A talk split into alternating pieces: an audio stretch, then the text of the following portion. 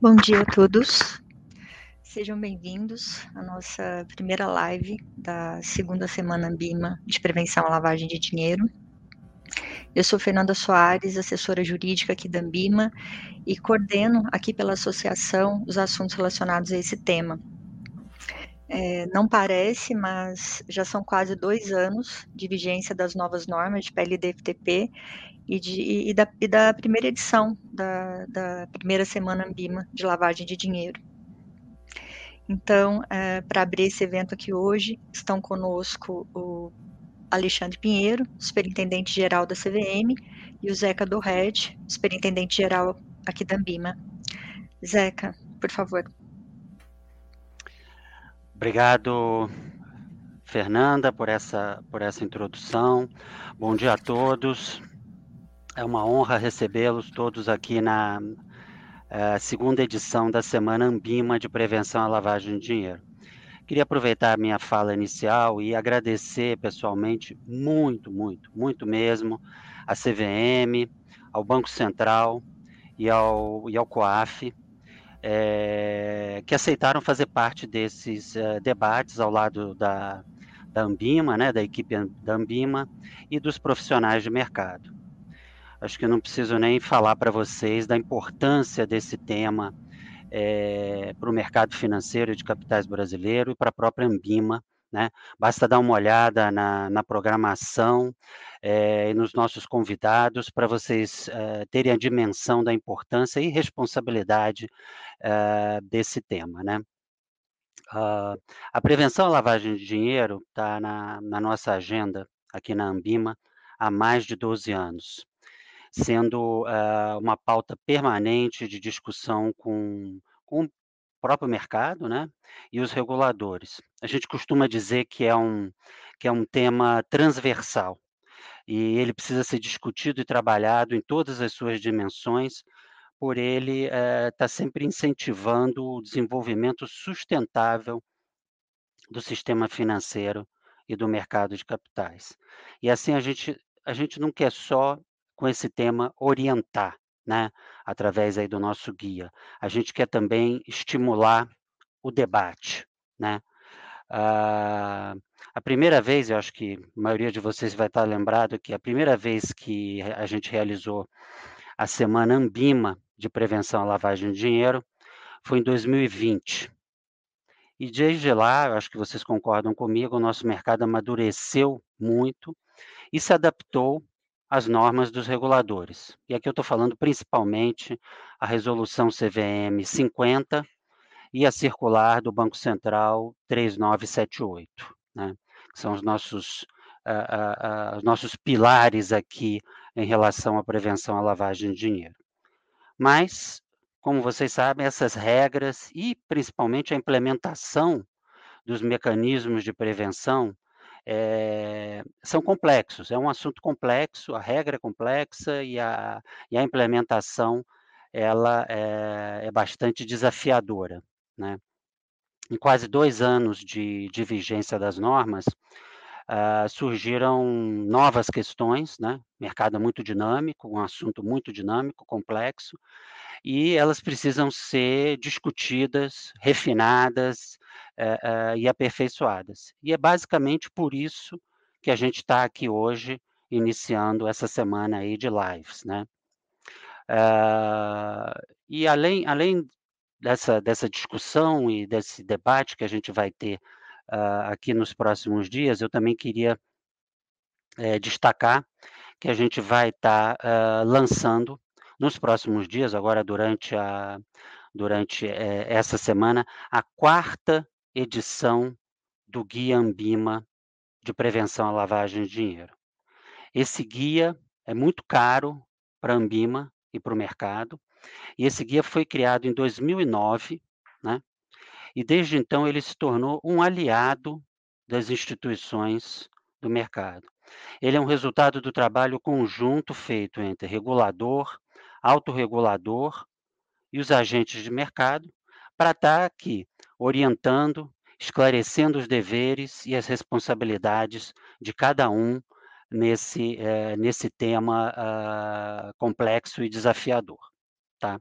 Agora não vou falar mais do guia, a gente vai ter, é, se não me engano, no último painel dessa semana, a gente vai ter a Júlia e a Luciana, que são coordenadores, eh, coordenadoras, desculpa, da nossa comissão de prevenção à lavagem de dinheiro, para estar tá explicando, apresentando para vocês, explicando é, todas as mudanças e todas as inovações é, da quarta edição do guia.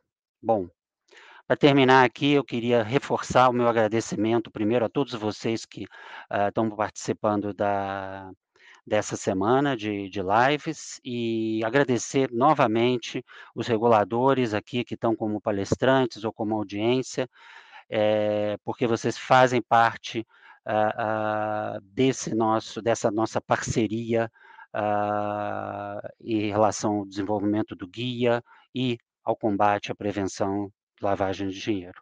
Agora eu vou passar a palavra para o meu colega e amigo Alexandre Pinheiro, que, como o Fernando falou, é o superintendente uh, geral da, da CVM. Alexandre, é com você. Um abraço.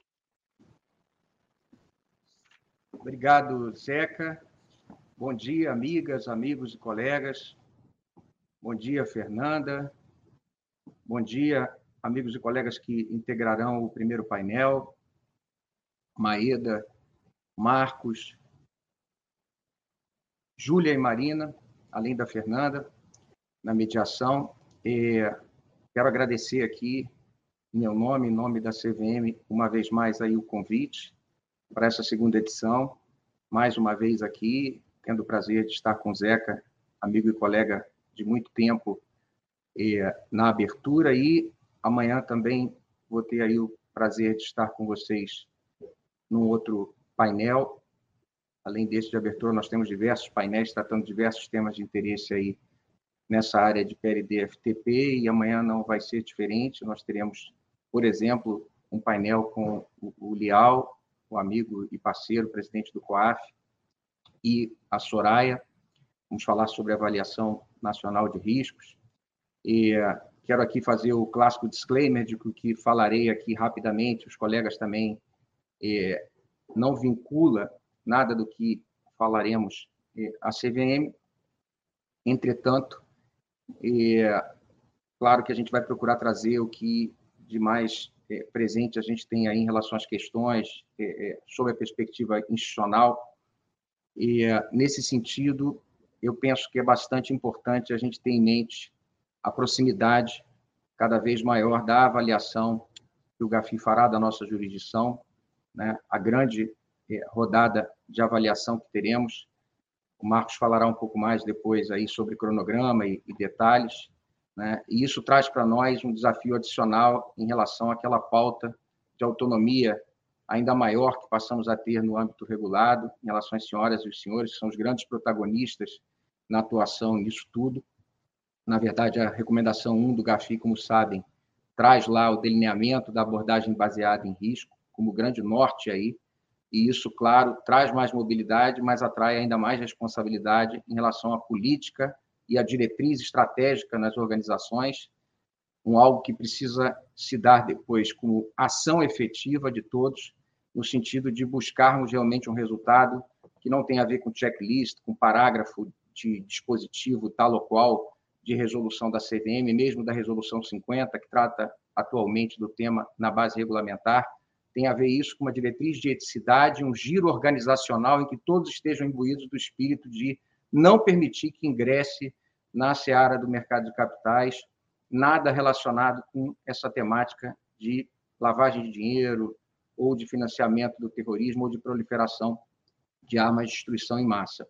É, é preciso a gente ter em mente aqui, e tendo como base, inclusive, o intercâmbio de informações essencial nessa área, né, que a gente não tem aqui nada relacionado com a possibilidade de se cogitar de algum tipo de é, segredo, né? por exemplo, né, de cunho empresarial, é, um algo a ser preservado no âmbito tradicionalmente é, comercial.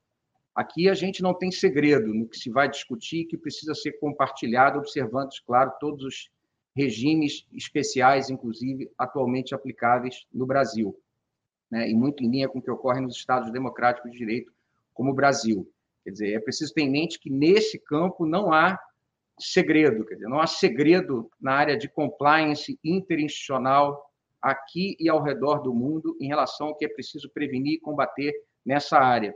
Não há de se falar em vantagem competitiva a ser preservada, a não ser a vantagem das jurisdições sadias e sustentáveis em relação àquele lado que faz o que não constrói, faz as coisas em desvio e, ao fazer isso, acaba por contaminar o domínio econômico e tirar das senhoras e dos senhores o que legitimamente, no regime constitucional como o nosso, a partir do artigo 170 da Constituição Especial, é, está lá presente em termos de prestígio ao livre empreender, ao livre investir e a busca, inclusive, de resultado positivo é, no âmbito desses empreendimentos. Quer dizer, nenhum resultado aqui que venha em bases relacionadas minimamente com esse tipo de ilícito que nós vamos discutir aqui ao longo dessa semana, é, será efetivamente uma vitória. Né?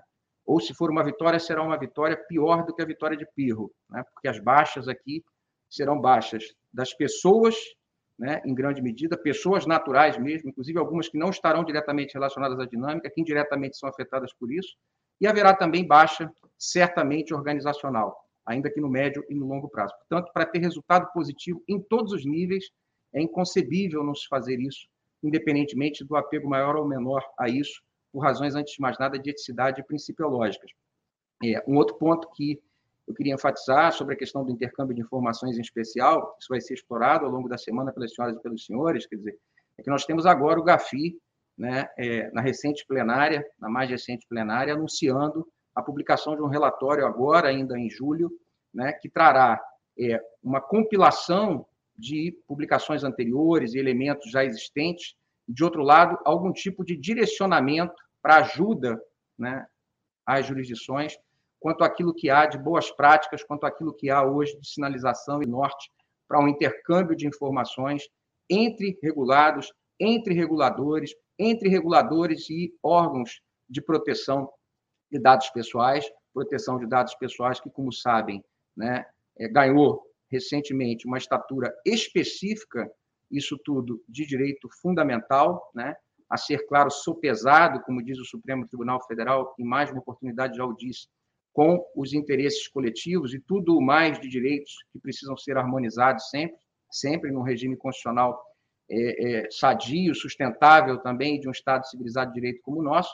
Agora, é claro que isso traz uma série de nuances e uma série de deveres adicionais em termos de razoabilidade e proporcionalidade, manuseio, ainda que legitimado pela legislação, é, de forma bem trabalhada e estritamente relacionada com o que é realmente indispensável fazer no que diz respeito à prevenção e combate à lavagem de dinheiro, financiamento do terrorismo e proliferação de armas de destruição em massa. Nem pensar na possibilidade disso sair dessa seara para utilização para fins é, empresariais ordinários ou comerciais, nem pensar no tratamento disso sem as cautelas e as formas de tratamento hoje existentes e balizadas na legislação. De outro lado, é preciso ter em mente que isso não pode afastar, de forma alguma, em bases adequadas, o intercâmbio e o tratamento disso, para fins de a gente afastar dos mercados, em especial aqui do mercado de capitais, o que está do outro lado e não constrói. Enfim, senhoras e senhores, eu só tenho novamente a agradecer aqui, parabenizar Fernanda em especial, à frente aí do nosso grupo no âmbito da Ambima, que vem produzindo um trabalho de altíssimo nível e agora né, tem aí, é, inclusive, o anúncio né, da segunda é, possibilidade de, de, se trabalhar agora é, com alterações e atualizações do guia, como disse aqui o Zeca, já temos algumas edições e vamos ter agora mais uma abordagem aqui, assim como aconteceu na primeira semana, relacionada com o guia, agora com atualizações e aquilo que há na edição é, mais recente, que pode ajudar as senhoras e senhores aí na própria vida prática em relação à implementação dessa pauta tão relevante para a sociedade em geral, em termos, antes de tudo, de sustentabilidade. Desejo sucesso aí para todos, vamos nos encontrar novamente amanhã. Muito obrigado e desejo em especial agora um excelente painel para os colegas que vão trabalhar diretamente nele. Muito obrigado, forte abraço. Obrigada, obrigada Zeca, obrigada Alexandre. Alexandre, agradeço em nome da Ambima. É, tudo isso não seria possível se nós não tivéssemos a parceria que a gente estabeleceu com vocês. Muito obrigada. Pessoal, então vamos começar aqui com o nosso bate-papo. O painel de hoje, ele tem como foco principal é, os, os, fundos exclusivos, né? Discussão sobre fundos exclusivos. Então, estão conosco aqui hoje Daniel Maeda, superintendente de relações com investidores da CVM, Marcos Vinícius de Carvalho, ele é responsável pelo Núcleo de Prevenção à Lavagem, à lavagem de Dinheiro e Financiamento ao Terrorismo, da CVM. Júlia Vélez é responsável pelo jurídico e compliance da 20 Partners e ela é membro do nosso fórum jurídico. E Marina Coppola, sócia e advogada do escritório Asbeck Advogados. Mais uma vez, eu agradeço aqui em nome da Ambima a presença de vocês, agradeço a todos que estão nos assistindo a intenção aqui hoje é um bate-papo mesmo, uma troca de ideias. É, a, a, transmissão está sendo feita ao vivo pelo YouTube e também o Workplace, que é a rede dos nossos associados. As perguntas direcionadas aqui para é, os painelistas podem ser feitas pelo Workplace, então convido a todas as instituições associadas a, a interagir conosco. E aí, para iniciar, uh, a nossa conversa de hoje, Marcos e, e Daniel, é, eu tenho a impressão, né, que a partir da vigência da, da 617 e ao longo desses quase dois anos de vigência da norma, a Instrução 617, agora Resolução CVM 50, me parece que, que as instituições têm automaticamente classificado os fundos exclusivos como de alto risco. Então, me parece que em seu, na, em seu nascituro eles já nascem é, é, como de alto risco, o que não me parece ser algo muito correto à luz de uma norma que trouxe aí o conceito de abordagem baseada em risco. Então, eu, eu gostaria de ouvir um pouco da visão de vocês sobre isso, se de fato é isso que a CVM espera. É, então, eu, eu pergunta bem objetiva, né? Os fundos exclusivos, eles devem nascer como de alto risco? Perfeito, Fernando. Acho que eu vou começar aqui. Bom dia a todos. É, só aqui muito rapidamente agradecer também pela, pela, pela construção né, desse evento. É fantástico né, que a gente tem esses fóruns para trocar ideias, né, para deixar aqui a interpretação do regulador, as expectativas né, sempre muito claras, né? É, e eventos assim, eles ajudam demais né, nessas releituras da norma, né? O português escrito, ele sempre tem suas limitações, então é, é muito útil realmente que a gente faça esse tipo de evento. Agradeço pela realização e, claro, pelo convite também, a chance de a gente poder falar um pouquinho, né? E eu aqui, claro, naturalmente, mais focado na indústria de fundos e, e aqui agora nos fundos exclusivos. Em relação a essa pergunta, é, Fernanda, é, você tem razão sim, seu diagnóstico está correto, né? O, é, não é essa dinâmica né, é, de cadastro automático, né, vamos chamar assim, né, desse ou daquele tipo de participante, e aí fundo exclusivo também, né, é, como um investidor de alto, baixo, médio risco, não é assim que funciona, né? É, a instituição tem que estabelecer lá o seu ABR, né, a sua abordagem baseada em risco, enfim, né, é, é uma matriz né, realmente de risco, e obviamente uma das variáveis né, é, para a construção dessa matriz é o tipo de cliente com quem você está lidando. Né? Então, acho que essa é a provocação que a norma está fazendo. Fala, olha, o fundo exclusivo é um tipo de cliente bastante particular, é, e é mesmo, né? É, tem características muito únicas, né, muito próprias dele, né? É, é, isso é verdade, e justamente em função dessa característica, você tem que, é, dessas características, né, você tem que levar isso em consideração quando for modelar né, a sua BR. Né? É, agora, obviamente, esse tipo de depara né, é, é indevido, né? ele, ele desprestigia completamente né, essa, essa dinâmica né, de, de, de ponderação de riscos, né, de, da construção da matriz, etc, etc. Né? Não é assim que funciona. Né? Então, quem a instituição que estiver fazendo dessa forma, eu realmente assim reforço né, e, e, e, repito o que você disse, assim, que ela reveja realmente essa, essa metodologia dela, porque está fazendo errado, sem dúvida. Né? Não é não é um caso né, de se considerar o fundo exclusivo automaticamente como investidor de alto risco, não é assim. Vai depender de uma série de circunstâncias e até algumas delas assim conjunturais mesmo, né? Como a gente, eu acho que a gente até vai, vai acabar enfrentando mais à frente, né? É, nível de relevância do investimento, representatividade no, no, no teu produto, né, desse fundo exclusivo, etc. Né?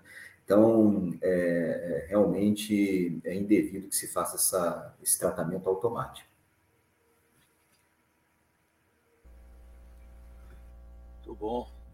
Bom dia a todos. Mais uma vez aí parabenizar a Ambima pela iniciativa. Eu acho que é um caminho já irreversível, né? A gente tem que estar cada vez mais articulado. Agradecer ao Zeca, a Fernanda, mais uma vez pela oportunidade de estar aqui com vocês. Também agradecer aí a Fernando, Daniel, a Júlia e a Marina por estar compartilhando aquele painel com a gente, né? E antes de mais nada, aquele clássico disclaimer que você já deve conhecer de cor, né? Que as minhas opiniões aqui não necessariamente vão vincular a CVM ou a sua alta administração. Né? Que o que eu estou falando é da minha inteira responsabilidade, mas concordo com o Daniel em tudo que ele disse, né? A ideia da abordagem baseada em risco não é criar uma regra automática e em cima disso classificar todo mundo como de alto risco. Ok, isso tem que estar diretamente relacionado com o apetite de risco da instituição, né, mas logo de cara você classificar todos os fundos exclusivos como de alto risco, me faz lembrar uma situação parecida onde identificou que eu tenho algum cliente que é uma pessoa exposta politicamente, automaticamente vai ser classificada como de alto risco, né? Se isso não é uma irregularidade específica, lendo friamente a norma, esse não é o espírito da abordagem baseada em risco, né? Então, eu me preocuparia muito no sentido da instituição de fato deixar claro na sua política ou mencionar na política quais documentos o apetite de risco vai estar sendo enfrentado de fato e que isso daí fosse aplicado é, de tempos em tempos de maneira coerente em cima daquilo que eu tenho que utilizar para classificar o risco do, do cliente. No caso, uh, esse fundo exclusivo, né? A gente lembra uma história até já conhecida, né, de uma pessoa exposta politicamente que foi viajar e se acaba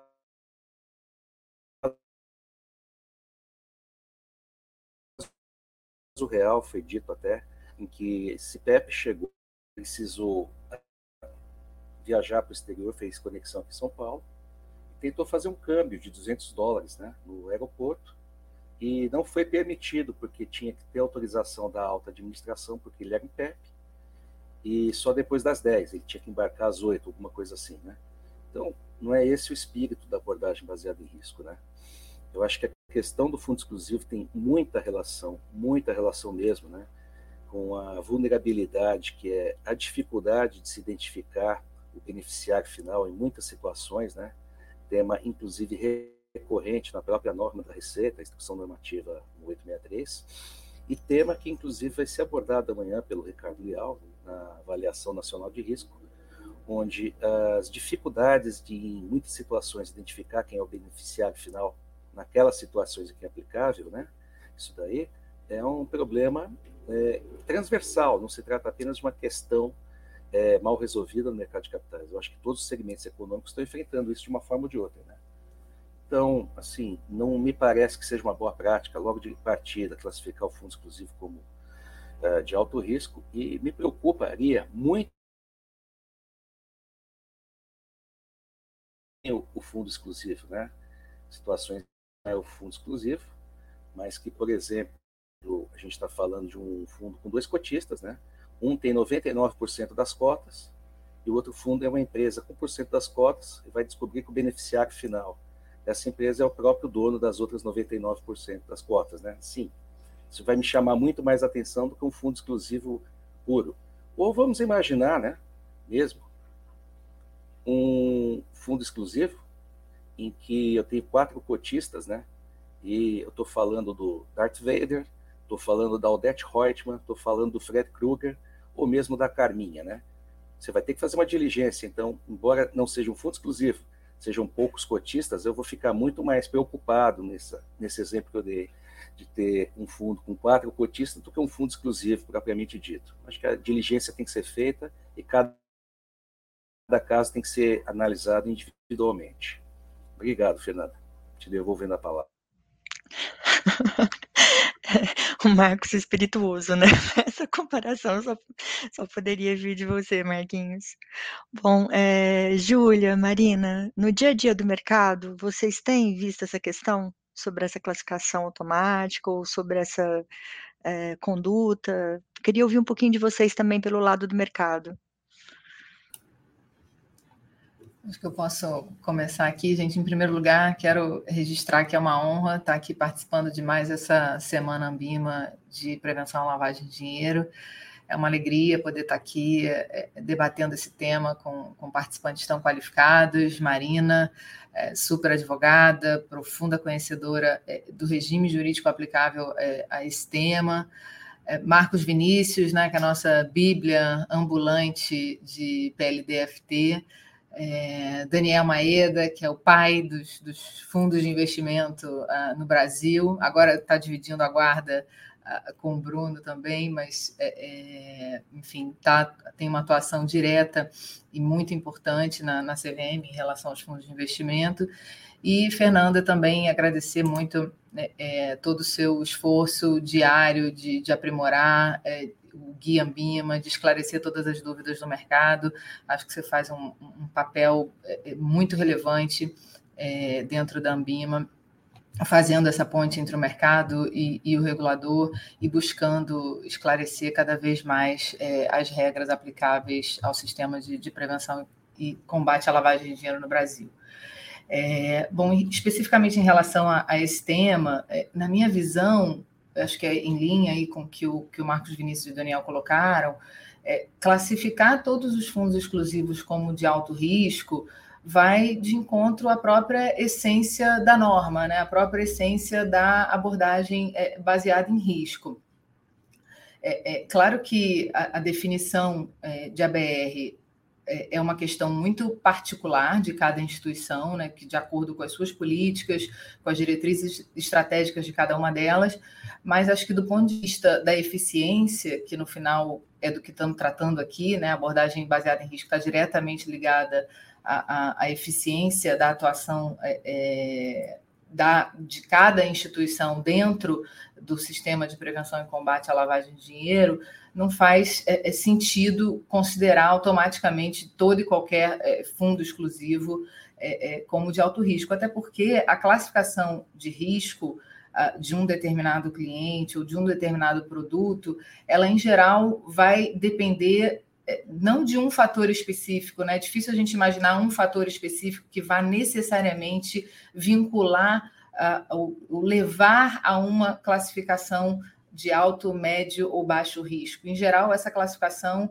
ela vai depender da, da, ponderação de um conjunto de fatores, claro, de acordo com o apetite de cada instituição. Então, pode ser que o mesmo conjunto de fatores numa determinada instituição leve a uma classificação de risco alto e numa outra instituição a uma classificação de risco a, a médio, por exemplo, mas ela sempre vai estar ligada, na minha visão, a um conjunto de fatores para que vão conduzir a, uma classificação de risco. Né? É difícil você ter um determinado elemento que leve e que seja é, automático nesse, nesse, nesse sentido né, de classificação. Em geral, a abordagem é baseada em risco, claro que a gente precisa trabalhar para automatizar cada vez mais esse procedimento, em especial quando a gente pensa numa instituição com muitos é, é, clientes, né, com milhares de fundos, milhares de clientes, você tem que ter um grau de, de automatização relevante, até para o seu trabalho ser uh, efetivo,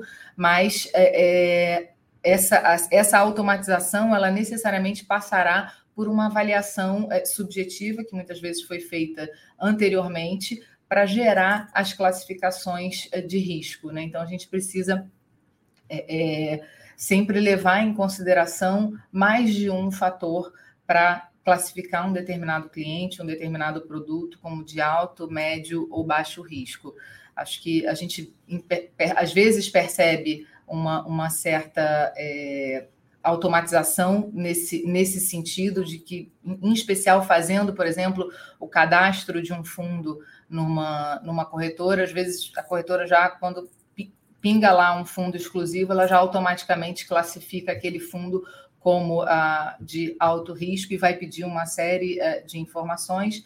é, é, é factível isso, do, pode ser factível isso do ponto de vista daquela corretora, mas acho que a gente precisa pensar no mercado como um todo, em todos os agentes, acho que a gente vai poder é, explorar um pouco esse, esse tema aqui, o papel de cada um desses agentes em relação aos, aos fundos exclusivos ao longo desse, dessa conversa dessa manhã.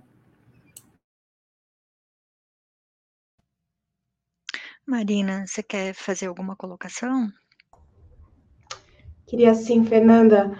Bom, bom dia. Eu faço coro a, enfim, aos agradecimentos. É um prazer estar aqui conversando com gente que eu gosto tanto pessoalmente e admiro tanto profissional e tecnicamente. Do ponto de vista de quem representa os participantes de mercado, é também um enorme prazer ver na prática como essa coordenação entre Ambima e CVM é, tem funcionado, isso tem dado muitos frutos em tantos assuntos, e esse é mais um deles, e um assunto que é tão importante, que ele extrapola até o, o, as preocupações mais imediatas do mercado de capitais e afeta a nossa vida prática mesmo, né? Fernanda, também queria agradecer, te parabenizar, nós aqui vemos todo o, o trabalho que, que você teve e tem para colocar essa semana esse guia de pé. Então, é um prazer estar aqui com vocês. Eu queria falar sobre algumas coisinhas relacionadas à, à abordagem baseada em risco, né? O que nós percebemos quando tratamos com no dia a dia ali dos participantes, dos nossos clientes, é que o conservadorismo, né, a, a, classificação dos fundos exclusivos como sendo de alto risco, ele não é, não costuma ser resultado de, de, de, um, de um, enfim, de um, de um julgamento apenas incorreto, muitas vezes está ligado a uma preocupação mesmo, muitas vezes isso não é por mal, é, é, é, é na, no esforço de acertar, mas uma coisa que a gente diz muito aqui é que uma abordagem baseada em risco, que é motivada pelo pânico e pela, pela, pelo excesso de conservadorismo, ela é quase tão ruim quanto não ter uma abordagem, é, qualquer abordagem baseada em risco. Ela é, é importante que, nesse caso, ela seja capaz de efetivamente segregar e dar um tratamento diferenciado a entidades e, e a regulados que tenham perfis distintos. Uma outra coisa que eu acho que é muito importante pontuar e que a Júlia falou um pouquinho, falou muito bem, a definição da abordagem baseada em risco, ela é o que a gente chama de um julgamento é, negocial da companhia. Os advogados dizem, usam uma expressão é, americana que é muito repetida, ela é um, um, um elemento de business judgment rule. Cada instituição, obviamente, que dentro né, das molduras ali que, que a CVM os reguladores impõem, cada instituição tem a discricionariedade para estabelecer uma abordagem baseada em risco que seja própria, que faça sentido é, para as atividades que são por elas desenvolvidas, para os serviços que são prestados. Algumas coisas, porém, são bastante importantes para que essa é, ABR seja efetiva e seja também capaz de, se é, interpelados no futuro, os participantes tenham condição de demonstrar que esse julgamento negocial se deu de maneira adequada. A primeira dessas coisas é esses critérios capazes de tratar os participantes, né, os clientes de forma diferenciada, eles precisam ser previamente estabelecidos. E eles têm que ser previamente estabelecidos também com base em uma governança interna da instituição que dê legitimidade ali para essa decisão que está sendo tomada no que diz respeito a como esse tratamento vai ser oferecido. A segunda coisa é algo que a gente é, discute bastante aqui e, e, trata bastante com os clientes, é quando se quando o participante da instituição se depara com uma decisão que seja delicada ou mais sensível, registre isso de maneira adequada. O registro da tomada de decisão no bojo da abordagem baseada em risco é um elemento extremamente importante e é um elemento que no futuro não só dá mais reforço para a decisão que está sendo tomada, mas que também tem a capacidade de proteger o participante se ele for questionado.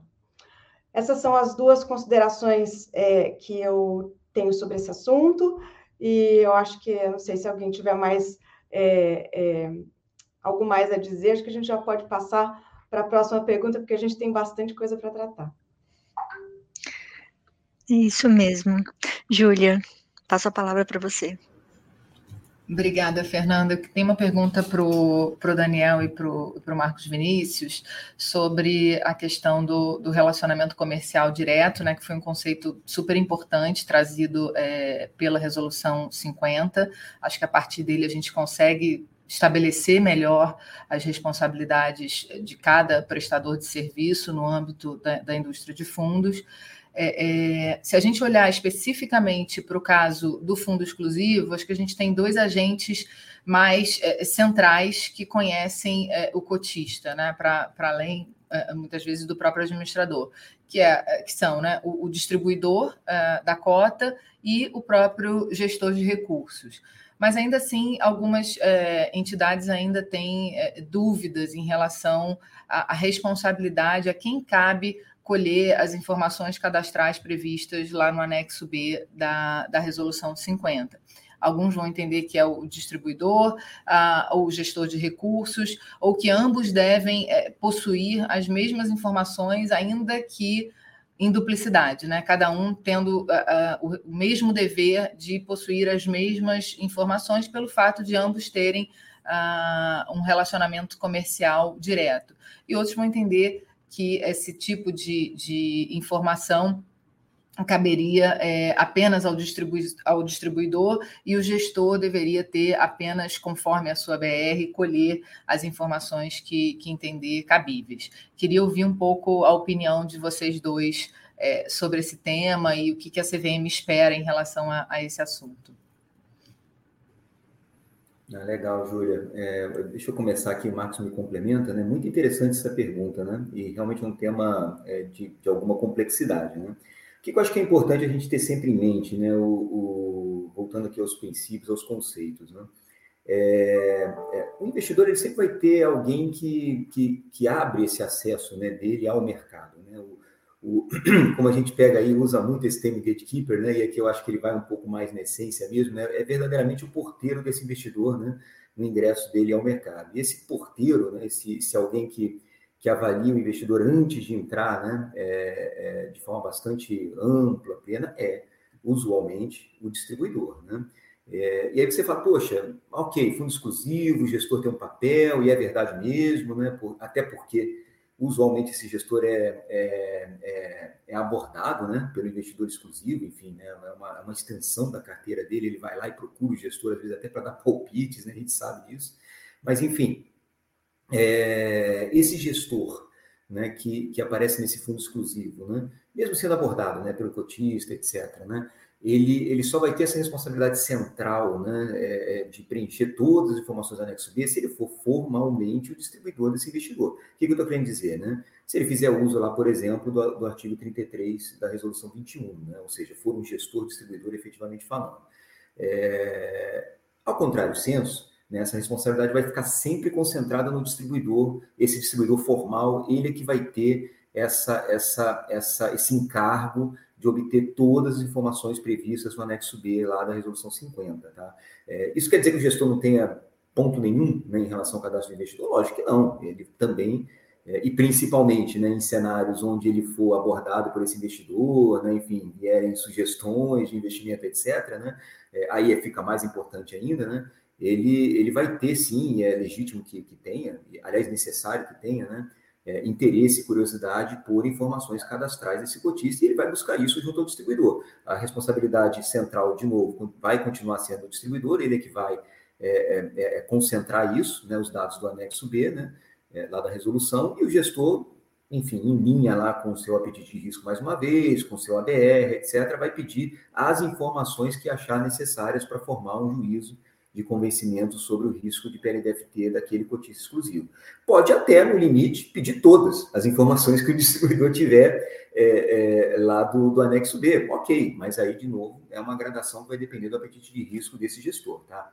É, mas, obviamente, ele vai ter liberdade, e a gente já falou isso aqui no ofício circular conjunto com esse no início desse ano, né? É, ele tem é, é, as prerrogativas legais para pedir isso para esse distribuidor, com certeza, tá? É, ele tem mesmo essa, essa possibilidade de pedir desse distribuidor essas informações, mas ele não vai ser, ou até pode diretamente coletar também, tá? Não é, não é uma, é, não estaria errado em fazê-lo, tá? Mas o meu ponto só aqui é que o, o, o esse distribuidor ele tem sim é, é, esse trânsito né, com o gestor no, no, repasse dessas informações. Então, assim, o que eu queria, acho que talvez deixar como uma mensagem mais geral é que, via de regra, né, quando a gente olha para a infraestrutura de mercado, regulatória, etc., né, a gente sempre vai, vai apontar, em relação ao anexo B né, da Resolução 50, a gente sempre vai apontar para um participante específico. Né? Esse cara ali é que vai ser o responsável, um cara só, que vai ser. Então, esse negócio de duplicidade não existe, tá, gente? Essa possibilidade aí de dos dois estarem obrigados né, a terem todas as informações do anexo B, isso realmente a nossa norma não exige isso. É, a norma sempre vai montar para um cara, e esse cara, por vocação ali, por ser o dono do cliente, né, como alguns falam, né, é o distribuidor. Né? Esse distribuidor pode até ser o gestor, né, lembrando de novo aqui o artigo 33 da resolução 21, né, e se ele formalmente estiver assumindo essa condição de distribuidor, ok, aí esse gestor passa a ser o responsável, né, justamente porque ele é o distribuidor do cotista, naquele caso, né, mas é, é, a nossa dinâmica é sempre essa, né, que, que, esse responsável seja um cara só e, obviamente, os demais da cadeia tenham acesso a essa informação para fins de diligências próprias de PLD-FTP. É isso, Daniel. Difícil acrescentar alguma coisa aí, acho que você deu o recado, né? É, nós não estamos discutindo o direito barra dever do gestor buscar informações suplementares nas suas atribuições, né? mas o dono do cadastro é o distribuidor e ele que tem a responsabilidade pelo cadastro desse cotista. A gente sabe que no mundo real, muitas vezes é possível que o gestor até conheça melhor, o cotista do que o próprio distribuidor, dadas as circunstâncias do fundo exclusivo. Mas olhando objetivamente o dever da resolução 50, cabe ao distribuidor coletar e guardar todas essas informações. E aqui já dou um recado, né? Inclusive para efeitos do monitoramento periódico, né? Do, por conta dos artigos 27 e 28, a gente está falando do monitoramento das listas do Conselho de Segurança das Nações Unidas, situação em que, ainda que a gente não tenha nenhum caso concreto no mercado de capitais até o momento, né, isso pode eventualmente acontecer, se identificar que aquele cotista, exclusivo ou não, ele tá, está listado, ele ingressou semana passada na lista, então você tem que estar tá periodicamente olhando isso daí, inclusive para as providências que devem ser tomadas. A primeira é congelamento dessa cota sem demora, ou dessas cotas, dependendo de quantas cotas que ele tiver no fundo, se não for é, no fundo exclusivo.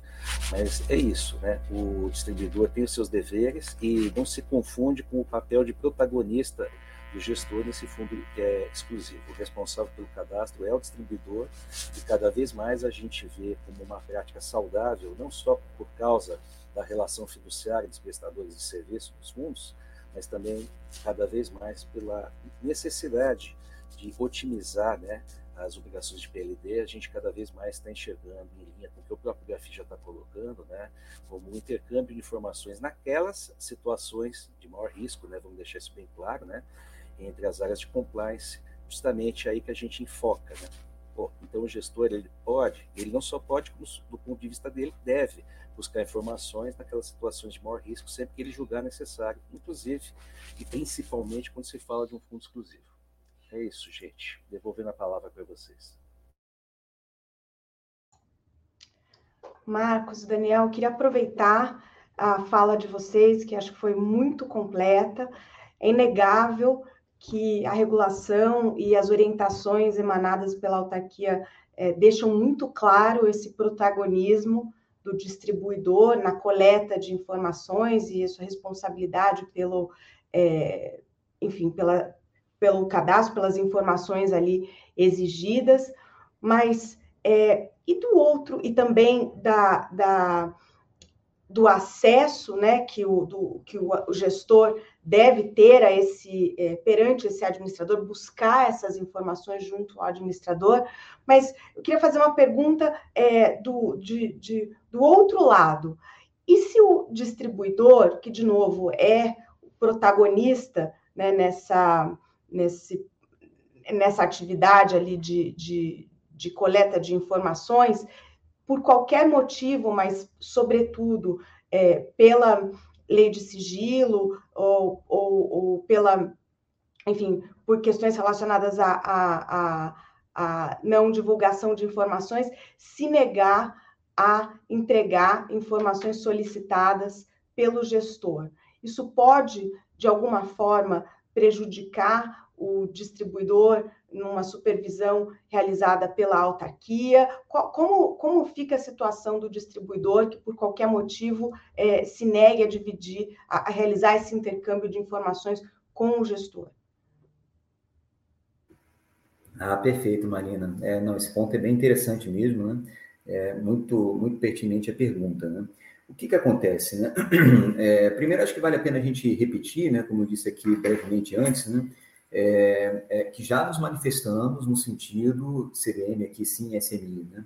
no sentido de que, enfim, né, a lei de sigilo bancária, né, 105, ou LGPD, etc., não podem ser usados como argumentos genéricos né, para se evitar né, ou se impedir né, é, o trânsito, o trâmite de informações entre prestadores de serviço, tá? de fundos ali, ou de um, dentro de um fundo, ou entre fundos ligados né, por uma relação de investimento. Né?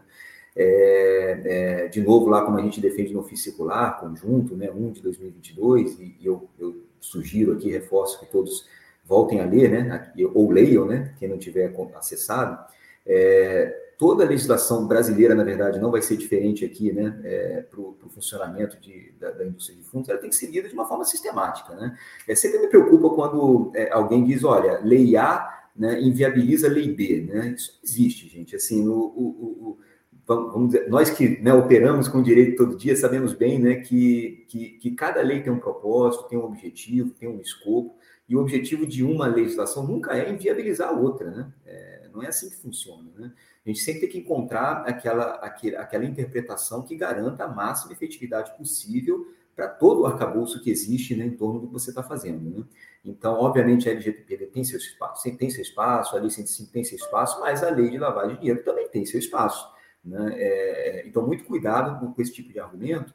E, e, aí, essa pergunta provocativa, né, Marina, que você é, faz assim, é muito interessante, né? Poxa, e o distribuidor que se nega né, a passar essa informação, né?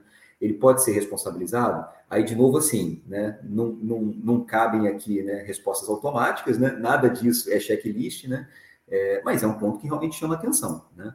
Olha, principalmente se ele usa um argumento desse, né? Porque é, se já está claro, na perspectiva da CVM, né, que esse não é um argumento legítimo né, de se dar, obviamente, no caso concreto, a CVM teria um certo né, um interesse ali né, de entender qual é o motivo de fato por trás, né, de, por algum outro motivo que não foi esse, ele negou aquela informação. É, pode ter sido alguma questão comercial, enfim, não quer abrir né, informação do cotista, pode, enfim, inclusive lá num outro extremo, né, é, infelizmente acontece, né, pode ser realmente que, que esse prestador de serviço esteja querendo esconder alguma coisa, né? não esteja querendo que o outro prestador de serviço lá do fundo investido enxergue né, alguma ilicitude, alguma coisa errada que aquele cotista está querendo fazer, que obviamente seria aí sim uma situação é, com certeza de muita, é, de muita preocupação da CVM, um caso aí bem clássico de um processo sancionador, né? Mas, enfim, é, é, é, é sim né, uma situação em que a atenção da, da CVM acabaria sendo chamada, né, da supervisão, né? Porque é uma situação fora do lugar, né? É, em particular, de novo, né, porque o, o, a instituição está dando lá um argumento que, enfim, a gente não entende que seja um argumento que encontra lugar aqui, né?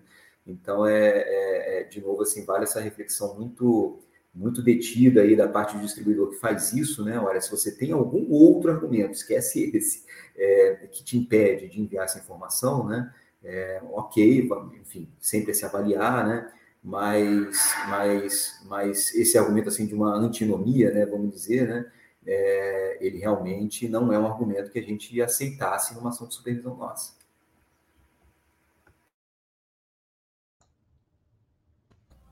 Marcos, acho que seu, seu microfone está Estava no mudo. Muito bom. O que, que acontece? Né? Acho que o Daniel tocou em alguns pontos assim nevrálgicos. Né? Uh, primeiro, não se trata de sim ou não. Né? Não é a primeira norma da CVM que tem uh, o viés principiológico, mas mais do que nunca, isso daí é um, uma situação nova até para nós, supervisores. Né? Não se trata de sim ou não, fez ou não fez. Né? A gente tem que ter uma visão transversal, de longo alcance, né? e, acima de tudo, entender que isso daqui é uma norma principiológica. Né? Então, é, colocando em outras palavras o que o Daniel disse, até dando alguns pontos suplementares, não é que você é obrigado a compartilhar, né? mas existem alguns parâmetros que já devem estar claros para todos. Né? Primeiro, é, você tem o direito de negar, mas fundamentar nessa altura do campeonato, estamos no dia 4 de julho de 2022, que isso daí não pode ser compartilhado por causa da Lei Geral de Proteção de Dados ou da Lei Complementar 105, né? É colidir frontalmente, em alta velocidade, ainda no acostamento, na contramão, com o que o ofício circular da CVM mencionou, né? Ou seja, você, de uma maneira elegante, você está afrontando o que a própria CVM disse, né? Agora, podem existir situações em que você entende que não é o caso, sim, mas de fato tem que ser acrescentado algo novo. Ele ser punido ou ele não ser punido, acho que é uma, um efeito colateral assim numa das últimas etapas. A questão é o que está acontecendo, né? A gente deixa claro na nossa norma duas condições é, muito claras, né? Sine qua non, no nosso ponto de vista. Qual que é o primeiro, né? O Alexandre já deixou claro isso, eu vou passar o marca-texto.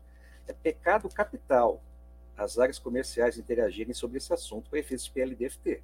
Necessariamente precisamos enxergar o diretor responsável pela 50 ou as áreas de compliance conversando entre si. Né? Então, se existe um Chinese Wall aí, é aquilo que a área comercial definitivamente não deve enxergar de modo algum. E número dois, né? É aquilo que a gente já falou em outras ocasiões. Eu quero tudo. Quem quer tudo não quer nada, né? Isso tem que ser previamente discutido com as instituições e tem que ser ponderado também de quem tá, por parte de quem está demandando, né, as razões pela qual você quer esse fundo, aquela informação em particular. Agora, imaginar, na outra ponta também, olhando o lado do distribuidor, né, que todo dia eu vou baixar o cadastro de todo mundo que eu tenho aqui e vou manter atualizado perpetuamente, também não funciona, né? A gente tem que ter um racional aí da abordagem baseada em risco aplicado tanto da parte de quem está demandando, como da parte de quem está cedendo a informação. E, e, é muito importante deixar claro o compromisso é, que o, a pessoa que está recebendo não permitir de modo algum que isso daí seja utilizado para fins comerciais, que aí você vai ter uma dor de cabeça muito séria. Porque aí você, quando está levando essa informação para a área comercial, aí você ultrapassou a fronteira da Lei Complementar 105 da LGPD. Você pode ter problemas não só com a CVM, mas com outras autoridades, né? Então é muito importante deixar isso claro, né? Não acho que vai funcionar assim um belo dia, ó, tudo bom, manda isso daqui para mim. Eu, eu, peraí, como assim manda isso daqui para mim? São situações em abstrato que têm que ser previamente conversadas, preferencialmente formalizadas, e as áreas de compliance têm que estar na linha de frente, né? Então, eu acho que é muito importante a gente ter em mente a dimensão disso que o próprio Alexandre falou, né? Não é uma jabuticaba que a gente está inventando aqui no Brasil, ou mesmo na CVM, né? Isso daí é uma tendência mundial em que o GAFI já está, inclusive, lapidando alguns detalhes sobre como que se dá a melhor maneira das autoridades responsáveis pela supervisão dos mercados, inclusive terem uma articulação adequada com as autoridades que cuidam da proteção de dados. Né? Então, uma coisa muito maior que visa não só é, a gente pensar numa otimização dos trabalhos com redução de custos numa situação final, como também uma melhora absoluta das informações que chegam é, e o COAF para que ele possa fazer a sua inteligência financeira. Não sei se eu acabei falando demais, Marina, ou se eu consegui iluminar um pouco mais as brilhantes palavras aí do Daniel.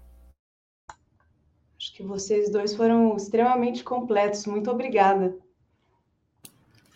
Queria aproveitar é, e fazer uma pergunta pensando é, numa estrutura de investimentos entre fundos, né, em que você vai ter um fundo exclusivo investindo num fundo que tenha vários cotistas. E aí, é, perguntar para o Daniel e para o e Marcos Vinícius é, o que, que vocês esperam, o que, que a CVM espera é, do gestor desse fundo com múltiplos cotistas e do distribuidor desse mesmo fundo. Né? Ele precisa, eles precisam saber necessariamente quem é o beneficiário final do, do fundo exclusivo? Não, legal, Júlia. É, é, bem, bem, bem importante né, essa pergunta também, porque ela, de uma certa forma, remete um pouquinho para o que a gente discutiu é, de forma mais ampla lá na, na, pergunta, na primeira pergunta, né, quando a gente começou. Né? É, qual é essa diligência exatamente né, que um, um, um, enfim, né, que um fundo investido né, tem que ter em relação a um fundo, enfim, exclusivo investidor, né?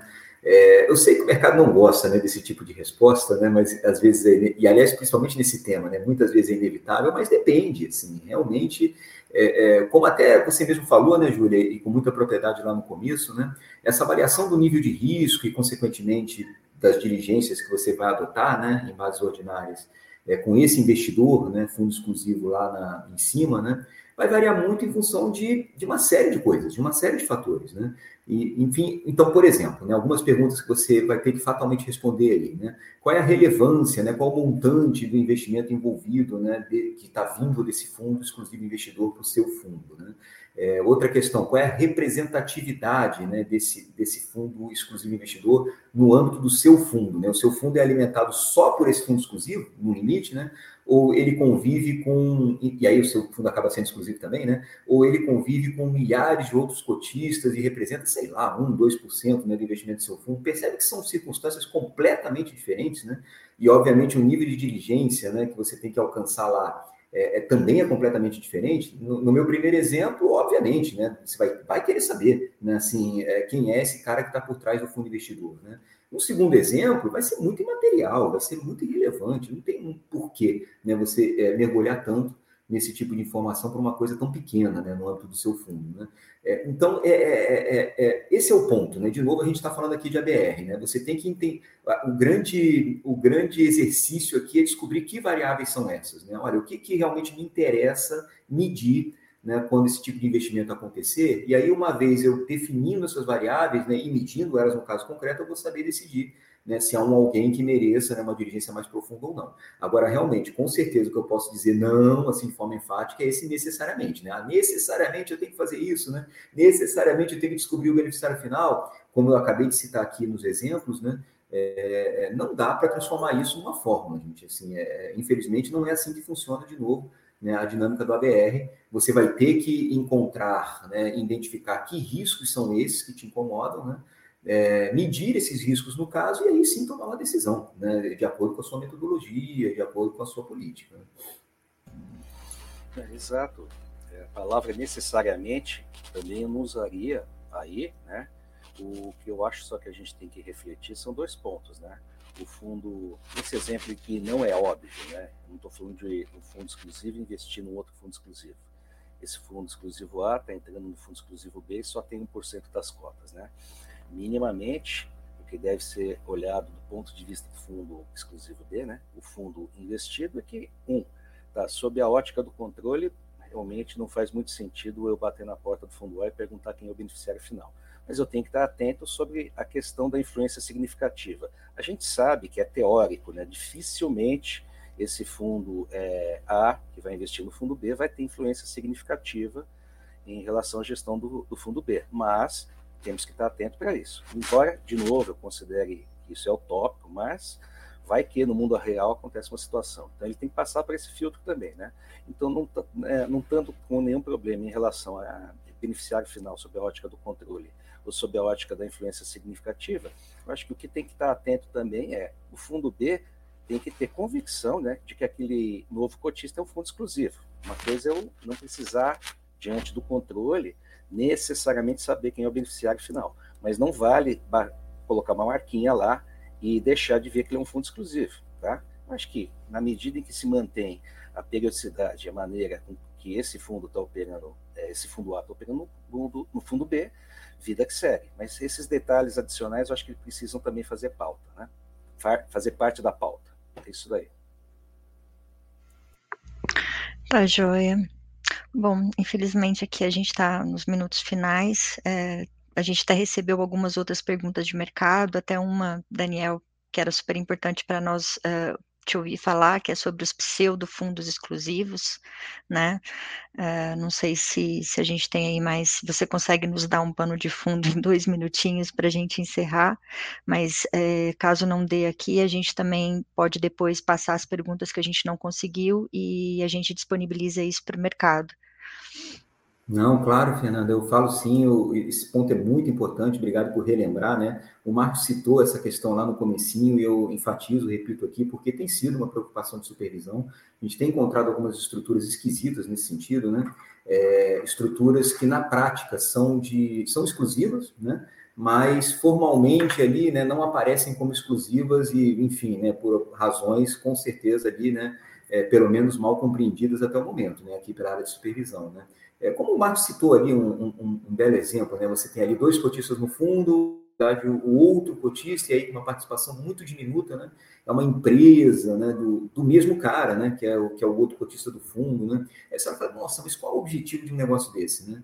É, é, naturalmente, enfim, né? Pode até ser que tenha, mas é, são coisas que chamam a atenção da gente, é, tem chamado a atenção da gente, né? É, existe um risco, é, efetivamente, né, de que o fundo acabe sendo estruturado dessa forma, né, só para é, fugir né, do, do, de uma esteira mais restrita que a instituição lá do outro lado tenha, né, para fundos cadastrados como exclusivo, né, porque aí o fundo já não vai aparecer mais cadastrado como exclusivo. E aí qual o convite que eu faço para essa instituição que está do outro lado, né, que vai eventualmente receber o um investimento, né?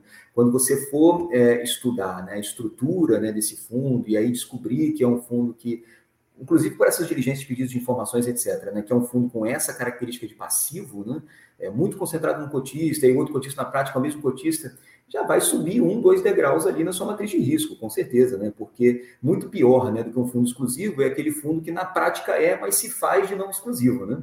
Isso aí realmente já, já, já, já chama muita atenção, porque pode mesmo oferecer esse risco potencial de, de, de, de, enfim, de um alguém que não quer ser tratado como fundo exclusivo, apesar de ser. Né? É, isso é muito perigoso, sem sombra de dúvidas. É uma questão que a gente ainda vem aqui explorando né, na área de supervisão para entender melhor né, se existe né, alguma razão legítima para que algum fundo faça uma coisa dessas, né? mas é, por enquanto, assim, o convite que realmente faço aqui às instituições é que, olha, cuidado com essas estruturas, isso é um belo exemplo de um algo que, enfim, depois de diligências iniciais, né, feitas sobre o fundo, você vai acabar descobrindo, né, e pode te levar a subir a gradação do nível de risco do, do, do teu investidor, do teu cliente, né, dentro do seu ADR. Ótimo, Daniel. Bom, pessoal, em função do tempo aqui, nós vamos ter que finalizar é, infelizmente. É, nós vamos daqui a alguns minutinhos, às 11h15, a gente começa o segundo painel, que são os cuidados na aquisição de ativos para fundos de investimento. Nós vamos continuar com a presença do Daniel e do Marcos, e mais o Antenor Madruga, Aline Menezes e Luiz Fernando Afonso, para continuar com o debate. Então, muito obrigado a todos que estiveram conosco aqui até o momento. Obrigada a vocês, convidados, e até a próxima. Tchau, tchau, pessoal.